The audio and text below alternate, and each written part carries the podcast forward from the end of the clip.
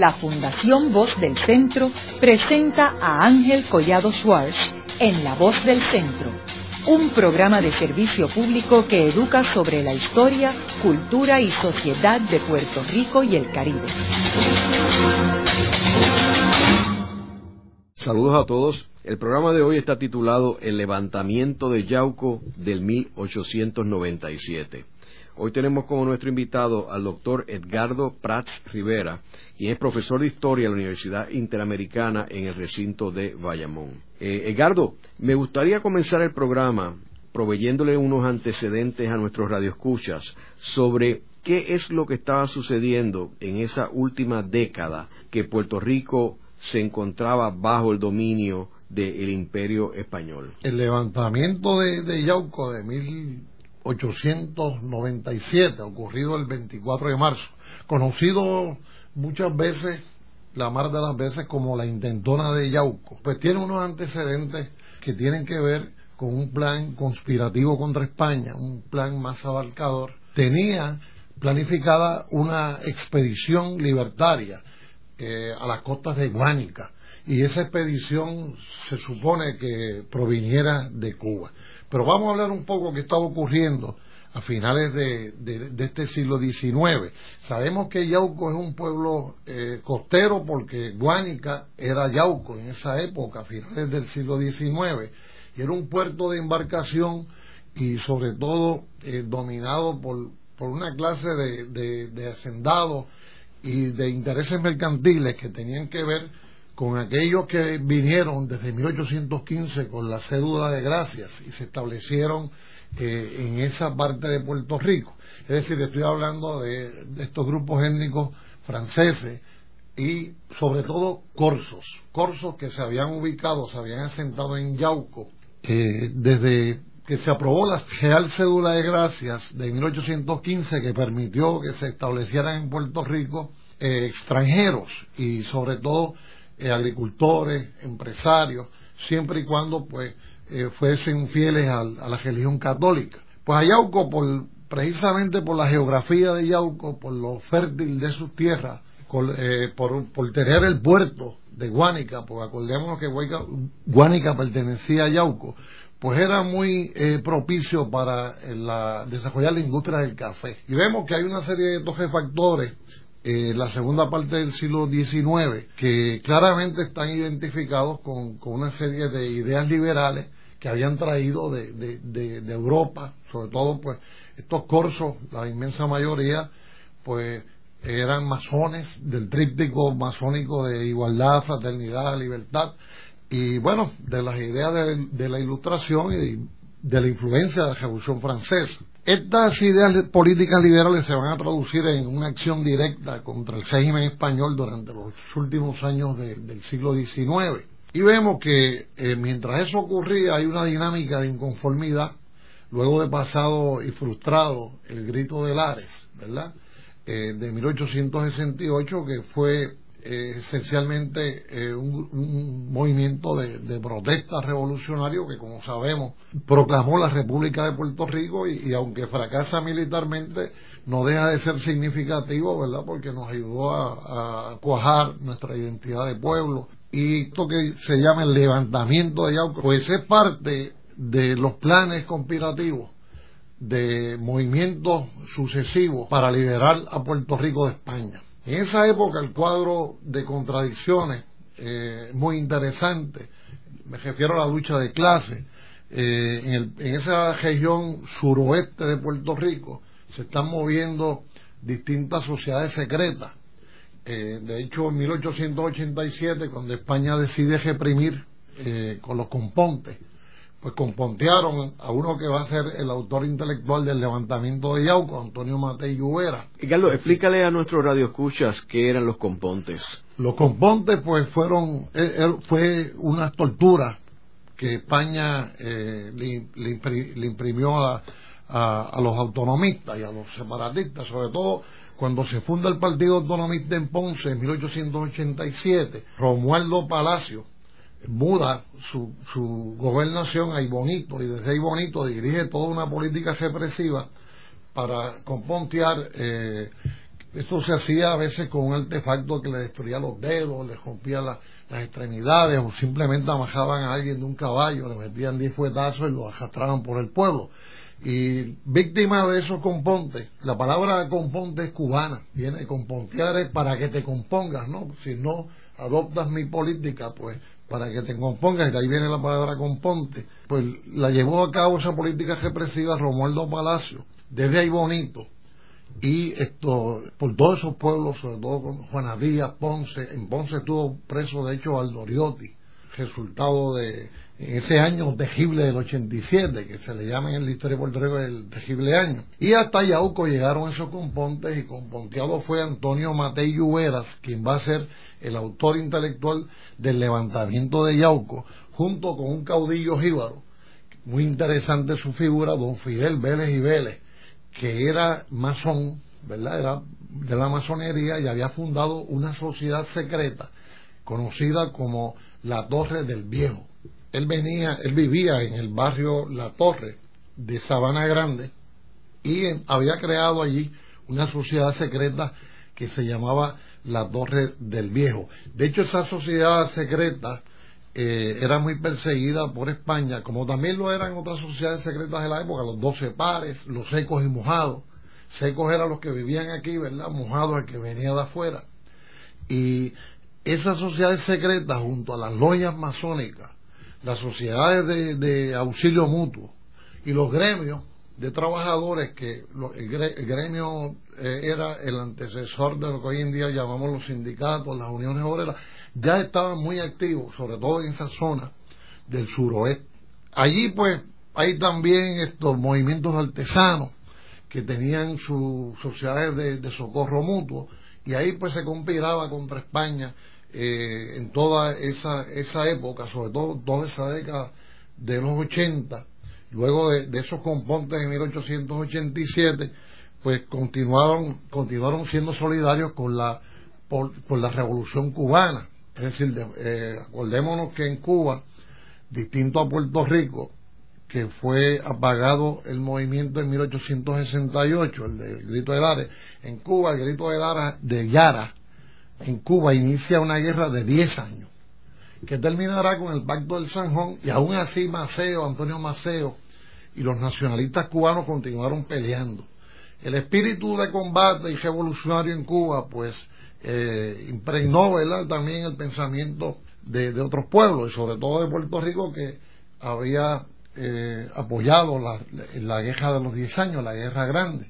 Eh, acordémonos que Juan Ríos Rivera participa ya en esa guerra de los 10 años y, otros puertorriqueños eh, participaron en, en, Pachín Marín Pachín Marín eh, posteriormente ¿verdad? y la manigua cubana con su hermano Wenceslao eh, y otros cubanos perdón puertorriqueños que están muy presentes en la historia de Cuba Edgardo, me gustaría que también eh, explicara lo que estaba sucediendo ese año de 1897 en, entre Puerto Rico y España con la Carta Autonómica y qué efecto tuvo esa Carta Autonómica en este levantamiento en Yauco, si alguno.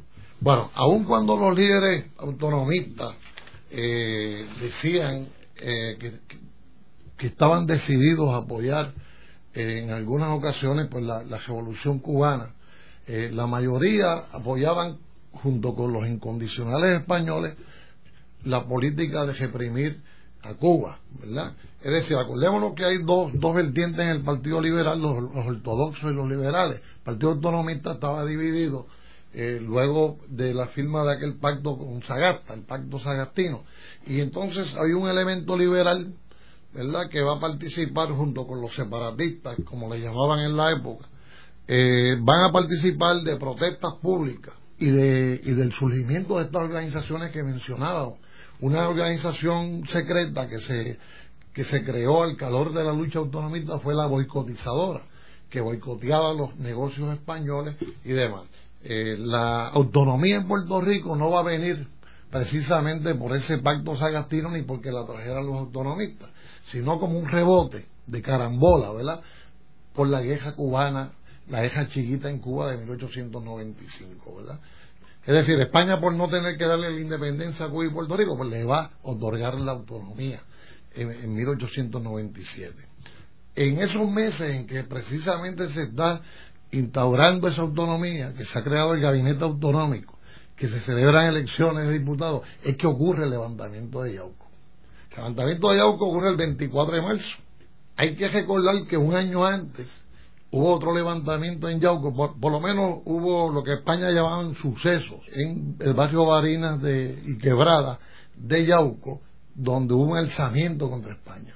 En el año anterior, en el 95, en julio del 95, se habla de los sucesos de Guayama y Caguas. Y en octubre de 1895 se habla de los famosos sucesos de Arroyo.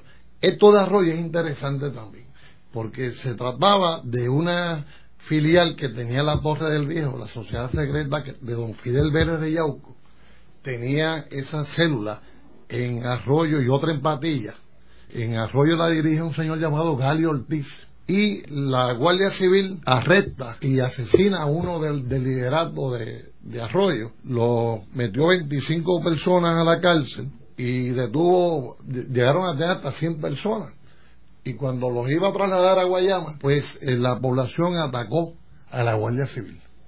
Y ahí arrestaron a más de 100 personas y eso España lo despachaba simplemente como suceso, los sucesos de Arroyo gestando la importancia a lo que estaba ocurriendo. Pero en realidad había una gran inconformidad contra España y lo demuestra el hecho que ya se tiene que hablar de sucesos en Isabela, de distintos sucesos en otros lugares, lo que demostraba que había eh, una gran inconformidad con relación a España. En 1895, como sabemos, el 22 de diciembre se crea la sección Puerto Rico del Partido Revolucionario Cubano, se adopta la famosa bandera puertorriqueña monoestrellada, y en ese directorio de la sección Puerto Rico, ahí tenemos una serie de gente que están vinculados al intentón de Yauco.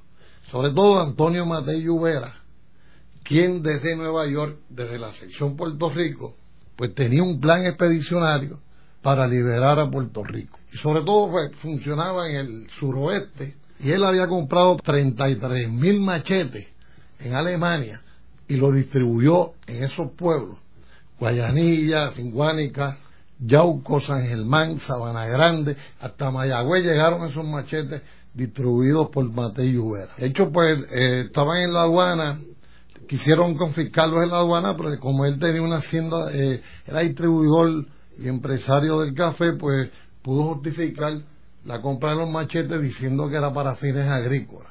Y lo cierto es que los guardó en su hacienda, los distribuyó a, la población de todos esos lugares y sobre todo del barrio Susúa de Sabana Grande y del barrio Las Borres de donde era don Fidel Vélez y Vélez. Esas expediciones que van a surgir de la sección Puerto Rico, pues tienen que ver con los intentos de liberar las dos Antillas, es decir, cubanos y puertorriqueños están solidarios y están eh, tratando de emprender un plan eh, que pueda liberar a Puerto Rico de España, a Cuba y a Puerto Rico de España.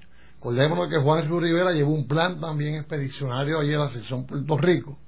Y Agustín Morales, que era el plan mejor elaborado, también tenía un plan para liberar a Puerto Rico. Y este señor de Yauco, Antonio Matei Ubera. Ricardo, ¿y sabemos si Ramón Emeterio Betance que se encontraba en París en este momento, pero que era el especie de diplomático para Cuba y Puerto Rico, si tenía conocimiento de este levantamiento. Sí, cómo no, aunque era ya anciano, Betance, ¿verdad? Betance era muy amigo de Ena, el doctor Julio Ena, era médico sambo. Eh, y es interesante la relación y la confianza que tiene Betance en Ena.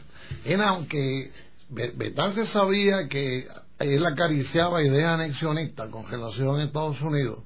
Sin embargo, le confió la dirección de la sección Puerto Rico del Partido Revolucionario Cubano. ENA es el que envía y el, que eh, le encomienda a Juan Río Rivera que elabore un plan expedicionario para liberar a Puerto Rico. Y entonces, obviamente, pues Betance tiene conocimiento del plan este de, Juan Río Rivera y también tiene conocimiento del movimiento en Yauco de este movimiento, que en realidad no era Yauco, era todo el suroeste.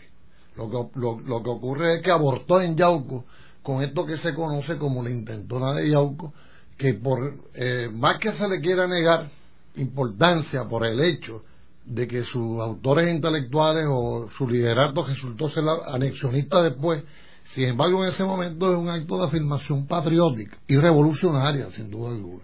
¿Y cómo, cómo tú comparas la posición de Yauco en términos de eh, relevancia en Puerto Rico versus otros sitios como Ponce, como San Juan, como Mayagüez? ¿Qué tan importante era Yauco? Yauco estaba eh, revestido de una gran importancia por la bahía, la bahía de Guánica, ¿verdad? Porque allí se desarrollaba todo un comercio con los peninsulares y con otros lugares y sobre todo los corsos eran vigilados, era una aduana vigilada por España, porque los corsos se dedicaban en muchas ocasiones al contrabando, todavía en, el siglo XIX. Y Yauco eh, era, eh, había mucho desafecto a España en la región. De hecho, por esa razón es que los norteamericanos en el momento de la invasión determinan eh, desembarcar por Guánica y no por Fajardo como tenían previsto por el este, porque sabían que había muchos desafectos a España, conocían los norteamericanos, sobre todo por Mateo Fajardo, por toda aquella gente que le sirvieron de escucha a los Puerto Rican Scouts y demás y todo eso, de que había muchos desafectos en esa región de, de Guayanilla, Yauco, la, la, región de Yauco, de Guánica, y por eso deciden desembarcar por allí. Y Yauco pues va a ser un centro de mucha conspiración de, de obreros, de campesinos, había gremios de trabajadores, logias masónicas, la logia Igualdad, que funcionaba en Sabana Grande y nucleaba, aglutinaba una serie de fuerzas que hacían de Yauco eh, un, pueblo, ¿verdad?, de, de, con, con, posibilidad de tomar las armas y de, hacer un alzamiento como se tenía planificado. También tenemos que recordar que muchos de los líderes de la independencia, como José Martí, Eugenio María de Hostos, Ramón Emeterio Betance, eran independentistas y eran masones, pertenecían a la logia masónica. Claro, y, y muchos de esos del directorio de la sección Puerto Rico del Partido Revolucionario Cubano. En estos días estábamos recordando, recordando a Arturo Alfonso Schomburg eh, este puertorriqueño negro que se dedicó toda su vida ¿verdad? al rescate de, la identidad del negro y era masón y era perteneciente a, la logia Prince Hall eh, allá en, Nueva York y, se, también fue interesante del club Las Dos Antillas y de, y de la logia masónica Sol de Cuba número 38, donde habían cubanos y puertorriqueños eh, colaborando juntos ya desde esa década del 90. Acá en, el área de, Yauco encontramos una serie de figuras interesantísimas que están conspirando en este movimiento. Además de Antonio Matei Lluvera, que era un rico comerciante de café, como dije, y que luego fue alcalde de, Yauco dos veces, después de, la invasión norteamericana, después que se puso en, vigor la ley Foraker.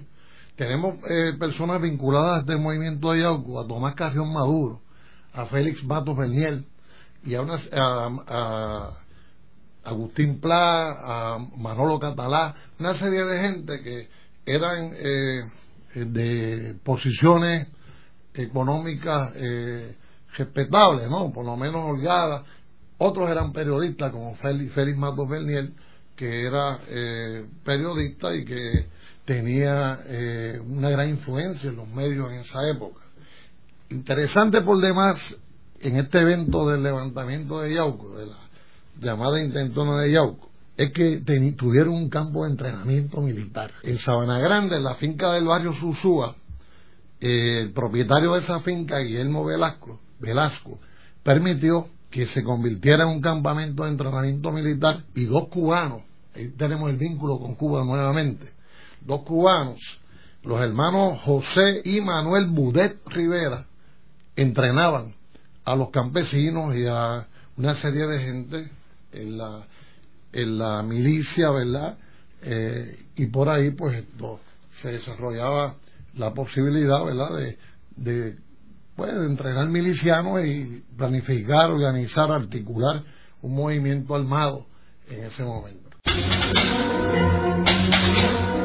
Luego de una breve pausa, regresamos con Ángel Collado Schwartz en La Voz del Centro.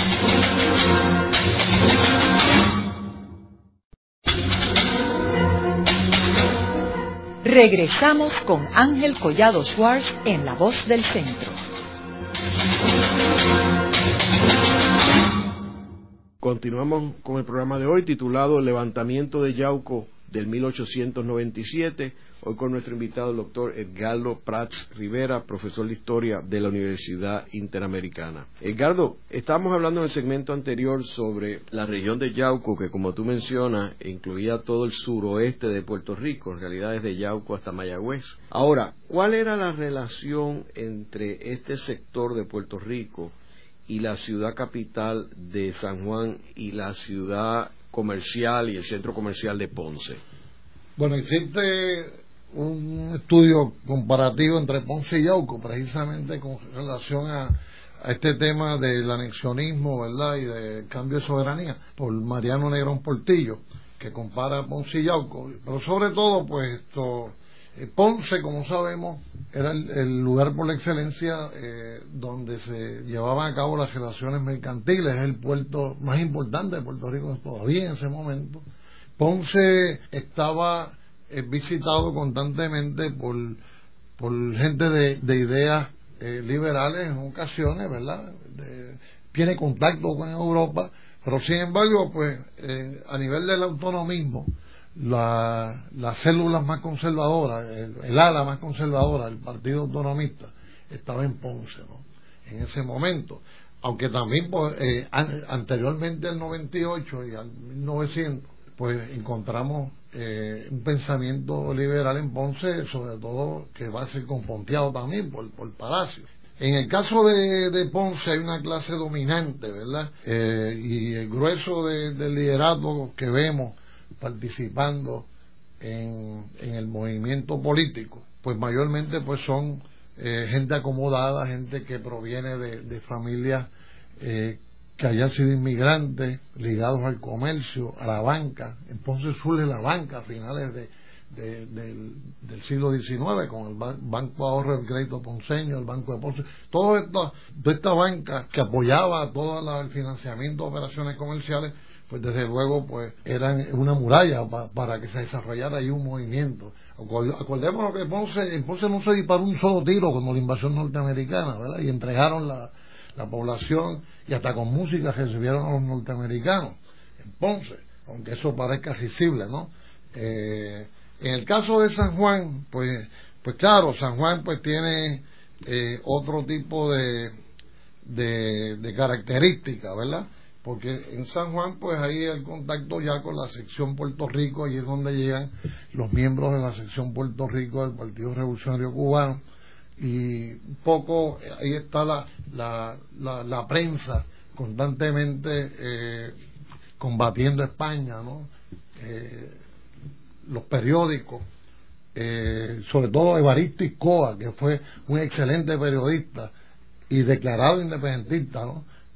fue pluma importante contra los intereses españoles. Y entonces, una vez se empieza a fraguar este levantamiento, ¿Qué sucede? ¿Cómo que ocurre este levantamiento?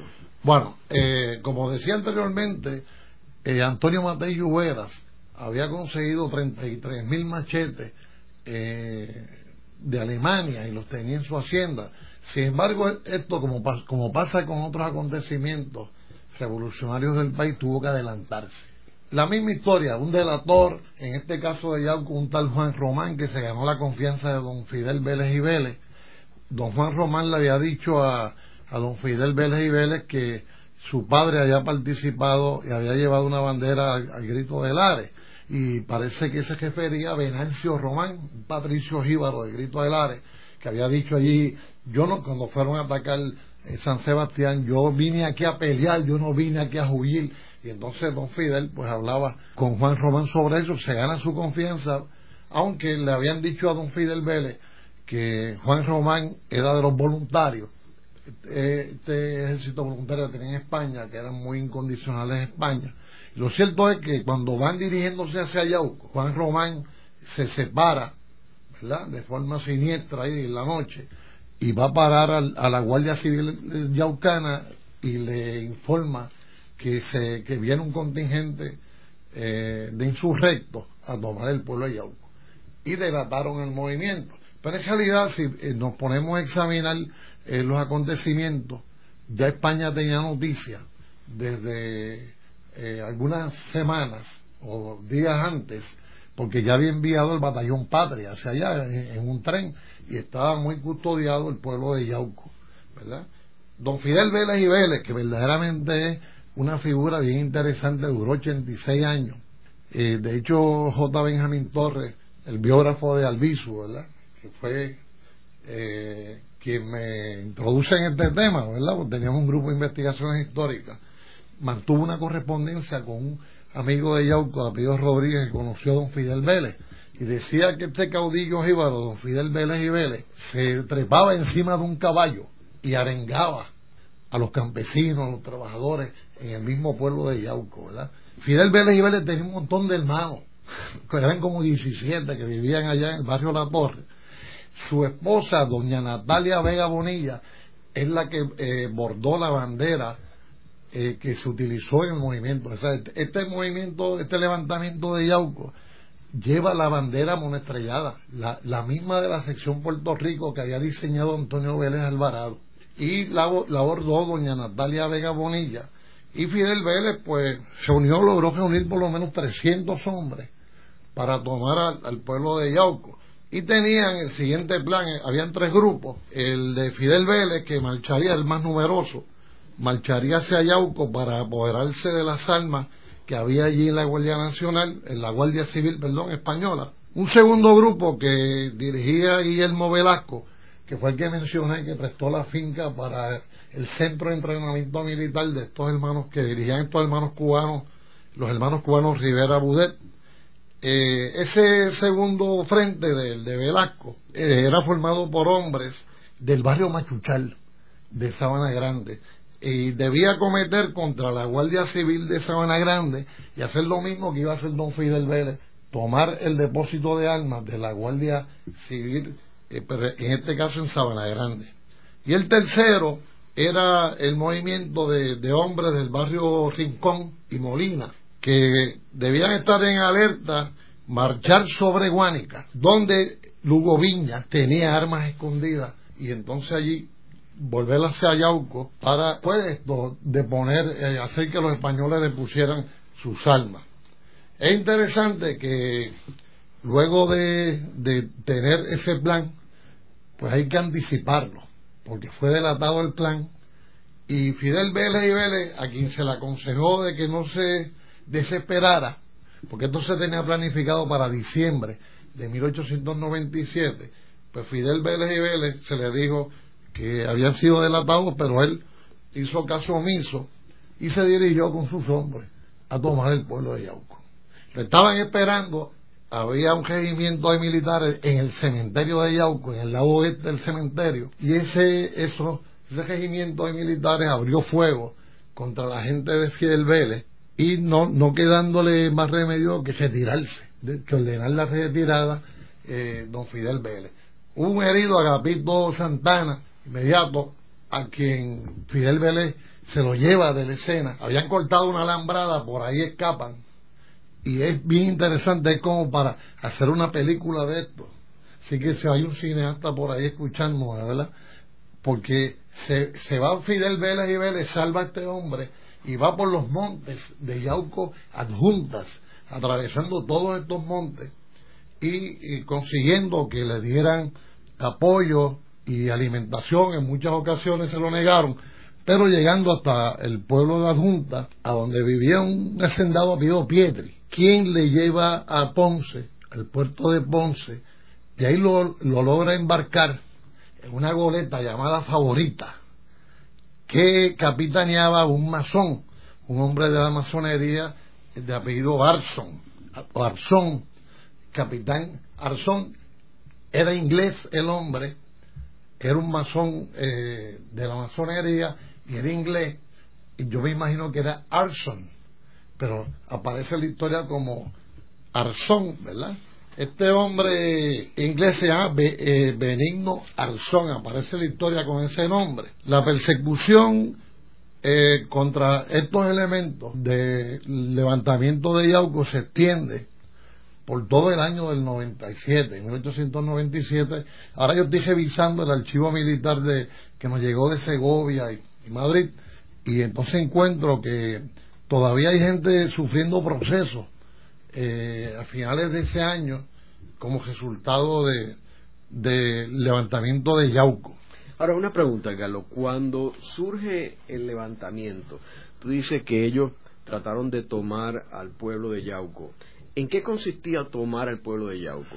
Bueno, tomar al pueblo de Yauco, primero eh, estamos hablando de Guánica, el puerto, ¿no? También, ¿verdad? Y claro, el puesto militar. De hecho, uno de los, de los elementos del plan este era cortar el telégrafo, los cables telegráficos, tomar las armas, el depósito de armas, tomar el puerto de, de, Guánica. Y claro, esto iba a ser reforzado por una expedición que venía de Cuba con milicianos, con monitores, con, embarcaciones. Es decir, esto formaba parte de un, de un, de un plan eh, de mayor proporción, ¿verdad? Y mucha gente se olvida, cuando le gente importancia a lo de Yauco, se olvida de eso. Esto era parte de el, plan de Mateo era, era un plan de la sección Puerto Rico del Partido Revolucionario Cubano y apoyado por Cuba. Por los o sea que era, era, en realidad el comienzo de una invasión a Puerto Rico. Correcto, una expedición libertaria para liberar a Puerto Rico, pero claro, volvemos a, a ver de nuevo el error de anticipar, de la improvisación, de, de, no tener el apoyo general porque a nivel organizativo no se estaba todavía fraguando ese apoyo del pueblo, ¿no? Y por más campesinos, trabajadores eh, que o tendencias socialistas llega a mencionar el, gobernador español eh, que tenía este movimiento, pues se estaba todavía fraguando a nivel organizativo, eh, se improvisó, se tuvo que adelantar a la fecha en que se tenía previsto y de ahí pues que fracasara y se quedara en un, intento por, por liberar, ¿verdad? Eh, por eso se llama la intentona de Yauco. Es curioso que eso sucedió igual en el grito de Lares, que se tuvo que em, eh, adelantar. Lo mismo en la revolución del 50, que se tuvo que adelantar también. Seguro, y vemos esto de, forma repetida y vemos la improvisación, ¿verdad? La, la, desesperación. El líder de la desesperación en este caso es Fidel Vélez y Vélez pero este señor, pues verdaderamente es un caudillo jíbaro que, que tiene una gran valía en nuestra historia, ¿no? Murió a los 86 años. Ah, bueno, termino de relatar que Fidel Vélez logra llegar a San Tomás, ¿verdad? Este masón inglés, eh, Benigno Arzón, lo lleva a San Tomás. Allí, de hecho, pues tuvo relación con Luperón, que estaba refugiado ahí en San Tomás. Y se quedó en San Tomás hasta que se proclamó la autonomía, el régimen autonómico de Puerto Rico su esposa Natalia le va a buscar y le dice, mira Fidel, ya puedes regresar a Puerto Rico, porque se, proclamó, un régimen de libertades, pero él todavía no confía en los españoles para nada y se, va a ir acercando por etapas. Llegó a, Culebra y de Culebra se pasa a Vieques y en Vieques lo agestan nuevamente, lo, lo identifican, lo reconocen y va a estar cuatro meses preso más en Vieques por los españoles y luego, pues, finalmente llega 14 días antes del bombardeo de, San Juan, de Samson, llega a, San Juan, Puerto Rico, y de ahí, pues, tiene una larga vida que muere a los 86 años, de hecho tiene entrevistas en Puerto Rico ilustradas los años 20, los años 30, y este señor, así es que nos enteramos de, de la grandeza de este caudillo jíbaro Fidel Vélez y Vélez. ¿Y cuánto duró ese levantamiento? Porque sabemos que, que en aquel tiempo no había eh, teléfonos celulares, ni había carreteras, ni automóviles. ¿Cuánto duró ese levantamiento? Bueno, eh, el levantamiento y la planificación del mismo duró eh, varios meses, ¿verdad? Y, y, el, levantamiento en, sí mismo, ¿verdad? La noche del levantamiento, pues estamos hablando de unas horas. Pero sin embargo, al siguiente día, dos días después, todavía dos días después, hay, eh, elementos de esos contingentes eh, patrióticos, revolucionarios, que todavía están alzados contra España dos días después. Y la prensa misma española tiene que dar cuenta, tiene que dar parte de que hay eh, todavía alzamientos en el barrio Barino de Yauco y en, en, varios lugares del área, ¿verdad? Es decir, que se trataba de un movimiento que pudo haber eh, sido eh, más importante de lo que fue y la importancia que tiene es que volvemos a decir estamos hablando de la afirmación patriótica del pueblo puertorriqueño de la lucha por sus derechos y la denuncia contra el régimen imperante colonial español, cansado ya de los atropellos de España, eh, España quien, no, quien maltrató al pueblo puertorriqueño con los compontes, todavía en ese año se componteaba. Los compontes con, distintos a la que la, gente cree que fue en el 96, 1887 nada, más, siguieron componteando los españoles aquí.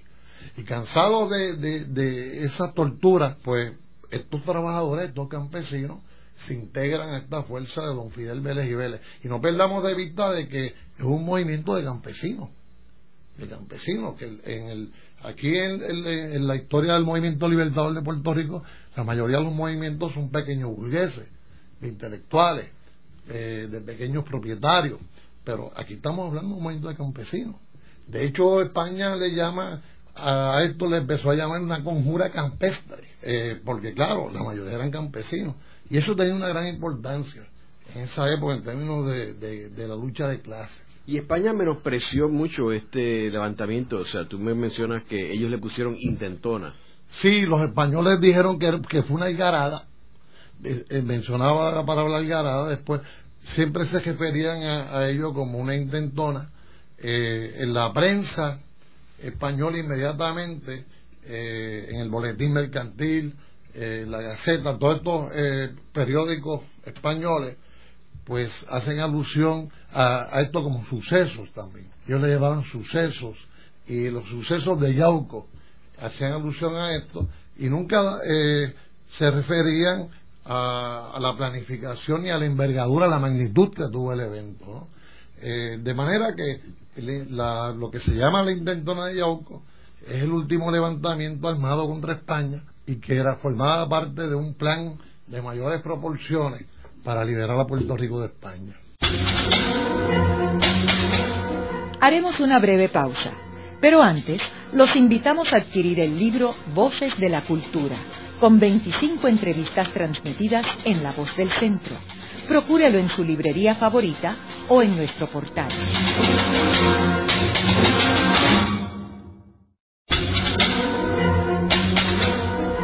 Están escuchando a Ángel Collado Schwartz en La Voz del Centro.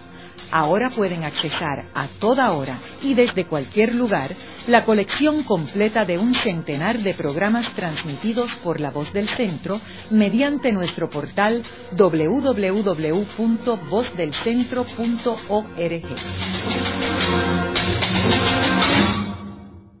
Continuamos con el programa de hoy titulado Levantamiento de Yauco del 1897 Hoy con nuestro invitado, el doctor Edgardo Prats Rivera, profesor de Historia de la Universidad Interamericana. Edgardo, una vez termina el levantamiento de Yauco y las tropas españolas logran aplacarlo, eh, ¿qué sucede con los participantes en el levantamiento? La mayoría de los fugitivos y muchos de los que estaban comprometidos eh, pues son capturados a los pocos días. Eh, entre ellos pues estaban señores como Juan Roy Fabre, José Nicolás Quiñones, Tomás Carrión Maduro y Félix Matos Bernier, que son dos figuras en nuestra historia sumamente importantes. Y a casi todos los que habían acompañado a don Fidel en su intento de tomar a Yauco, pues eh, fueron capturados, eh, como Juan Nazario, que tuvo que entregarse a los cinco días, ya que la Guardia Civil estaba molestando mucho a su esposa eh, fue golpeado y amajado del jabo de un caballo. Abelino Madera, el cual recibe 22 heridas. Eh, Bautista Nazario, quien muere en la prisión de Yauco. Manuel Vega Bonilla, el cual muere en la prisión de Puerta de Tierra. Abelino Garayúa, quien logró escapar. Y Jamón Vélez Vélez, hermano de Don Fidel Vélez Vélez, que también muere prisionero en la cárcel de Puerta de Tierra. Eh, Ulpiano Vélez Vélez, también hermano de don Fidel Vélez, eh, muere a consecuencia de los golpes recibidos con culatas de rifles españoles. Y estos últimos dos, Jamón y, y, Ulpiano Vélez, eran pues hermanos de don Fidel y además pues eh, estaba José Montes, Nicolás Salcedo, Jamón Rodríguez, una serie de, de gente que acompañó a don, a don Fidel, pues estuvieron en prisión y más de 100 arrestados, ¿verdad? Y, procesados. En la cárcel eh, municipal de Ponce también habían 200 personas ligadas, vinculadas a, la intentona de Yauco, ¿verdad? en el castillo de Ponce. De manera que este, eh, este levantamiento, pues, eh, produjo por parte de España una gran una reacción muy represiva ¿no? contra este movimiento eh, y de hecho pues vincularon a comerciantes como don Pablo Pietri que era un comerciante liberal y a una serie de gente que facilitaba eh, apoyos a este movimiento. ¿Y qué reacción hubo en España? La reacción de España a este movimiento fue una de gestarle importancia. El gobernador Sabat Marín señalaba lo siguiente, ya lo sabe el país, y cito, ¿verdad? ya lo sabe el país, lo de Yauco no tiene importancia. En breve quedará establecido el orden y cesará por consiguiente el estado de alarma en que se encuentra la opinión. La conducta del gobernador merece los más calurosos plácemes. El general Marín tiene toda la confianza del pueblo puertorriqueño. Plácenos reproducir los siguientes párrafos que publica la integridad a propósito de lo de Yauco, el periódico de integridad. Por mucho que honran a nuestro gobernante y lo enaltecedor que resulta para nosotros. El general Marín sabía con todos sus detalles el golpe que se estaba tramando, pero como tiene absoluta confianza en el número y excelentes puntos estratégicos que ocupa la Fuerza Armada, esperó tranquila la intentona, le llama intentona, persuadido de que el país no la secundaría. No ha querido publicar el estado de sitio y es más, mañana aparecerá en la Gaceta la convocatoria para las elecciones. Es incierto que por el gobierno se haya puesto cable alguno a Madrid. El general tiene absoluta confianza en la masa general del país. Es decir, la gente de importancia y quiere desmerecer eh, esta inconformidad que hay, estos esfuerzos para denunciar la inconformidad que hay contra España. ¿no? Y tú, en tu investigación de los archivos militares, ¿tú has tenido alguna reacción sobre esta, este levantamiento en los archivos militares? Porque esto que tú lees es la posición política de ellos, que lo vemos en el grito de Lares también, que en el grito de Lares ellos menospreciaron lo que pasó en Lares. Sin embargo, eh, investigación que ha hecho Pancho Moscoso en los archivos militares refleja que ellos sí les preocupó y que no fue algo aislado en Lares, sino que fue en varios pueblos de la isla y que duró varios meses.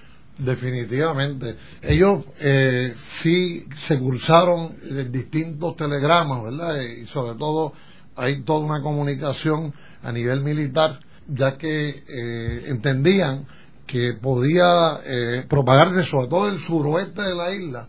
Es un área que los españoles no tuvieron control, un control como lo tenían de otras áreas de Puerto Rico. Y van a reforzar militarmente con el batallón Patria, con distintos eh, regimientos militares, toda esta región del suroeste. Y se cursan estos telegramas, por ejemplo, Ricardo el Nice, que era uno de los mejores eh, elementos que tenía España, lo vamos a ver de San Juan eh, y del área de Caguas donde se encontraba, lo vamos a ver directamente al suroeste, ¿verdad? para que se hiciera cargo, llevaba veteranos militares a la región y pues todo esto pues con, con el mayor eh, sigilo no para evitar que, que, surgieran estos acontecimientos.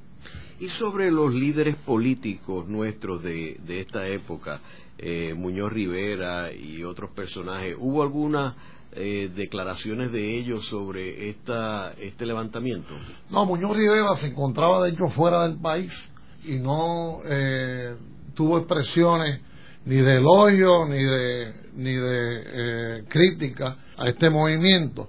Sin embargo, otros eh, que formaron parte de, este movimiento posteriormente pues harán alusión al mismo como un movimiento gallardo de valentía. Por ejemplo, estoy hablando de Eduardo Lugo Viñas y, de, que, terminaron siendo anexionistas y que fueron después de los Puerto Rican Scouts eh, que acompañaron a Miles este mismo Matei Lluvera, Antonio Matei Lluvera, que es estratega de este movimiento, autor intelectual, eh, viene con las mismas tropas norteamericanas, ¿verdad? Porque los norteamericanos pues crearon una sección montada de escuchas, ¿verdad? Que le llamaron Puerto Rican Scouts. Y ahí está Mateo Uvera, eh, ahí está Lugo Viña, ahí está también Mateo Fajardo, que este no solamente eh, se ocupó de los Puerto Rican Scouts, sino también de crear Puerto Rican Guard, que en momentos de, de mucha confusión para mantener el orden luego de la invasión, pues este creó Puerto Rican Guard. Y Mateo Fajardo fue un insurrecto, fue un, hombre contra España que verdaderamente se puede catalogar como un revolucionario contra España. Entonces ahora pues aparece como un pro norteamericano en esta guardia de Puerto Rican Guard, ¿verdad? Y fue, recordémonos, el que hizo la avanzada, las avanzadas de las tropas norteamericanas al llegar, eh, y facilitó una serie de croquis, mapas, eh, junto a otros que tenían vínculos a la intentona de Yauco. Luego de la pausa, continuamos con Ángel Collado Schwartz en La Voz del Centro.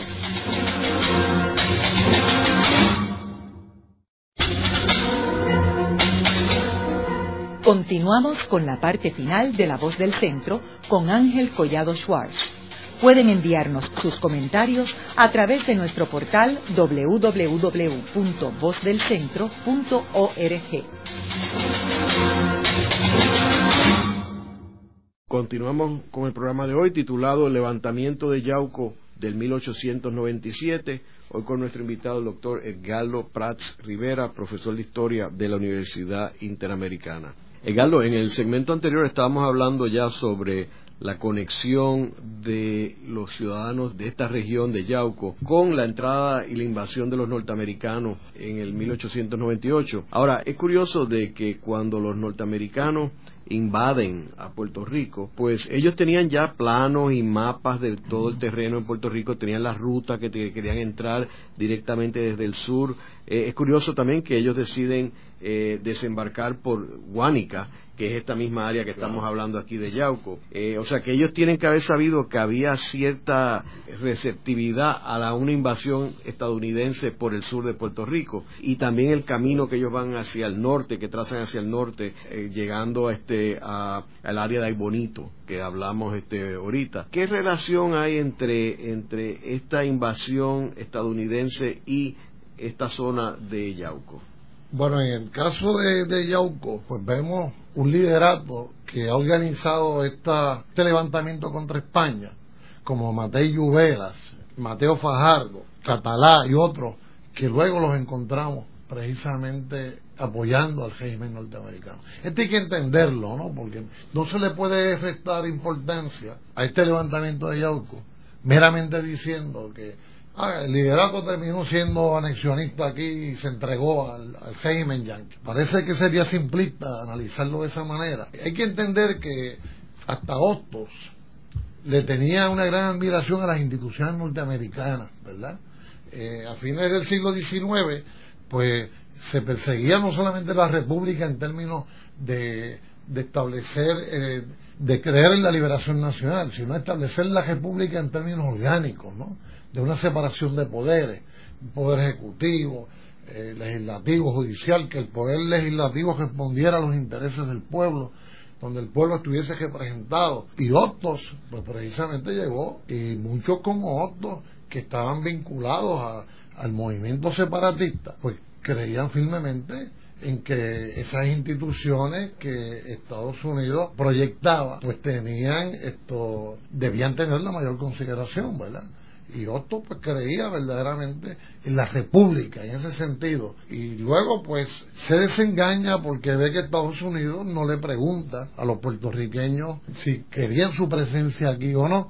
De hecho, Otto, con dos miembros más de, de la sección Puerto Rico, va a Washington a donde McKinley y le propone un plebiscito para que se le consulte a Puerto Rico si quería o no a los norteamericanos aquí. Y se niegan a, realizar ese plebiscito y él funda la Liga de Patriotas. Quisiera añadir este, Galo, que en esto que tú levantas eh, aquí es cierto en el sentido de que Estados Unidos en este momento histórico era un país liberal con unas ideas este, de avanzadas, este, los sindicatos existían, que no eran permitidos bajo España, había unas libertades que no habían bajo España Y había una ilusión muy grande que es complementada con la proclama Mayon, que eh, dice que él viene a liberar a Puerto Rico de este de este eh, imperio español, etcétera, pero que lo que sucede es que después que Mal se va, eso no es lo que sucede.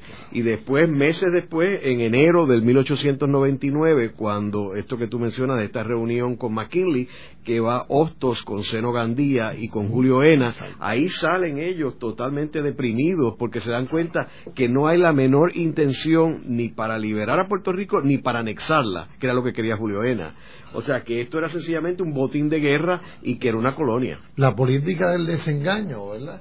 Porque se hicieron ilusiones hasta con la ciudadanía norteamericana eh, cuando terminara el régimen militar y se estableciera la ley Foraker, ¿verdad? Después vieron eh, desengañados cómo la ley Foraker no trajo ninguna ciudadanía norteamericana, ni siquiera trajo una separación de poderes, porque era un claro régimen colonial, ya que esa comisión ejecutiva de, de 11 miembros, seis de los cuales tenían que ser norteamericanos y cinco puertorriqueños, era nombrada por el presidente de Estados Unidos, así como también el gobernador, las Cortes.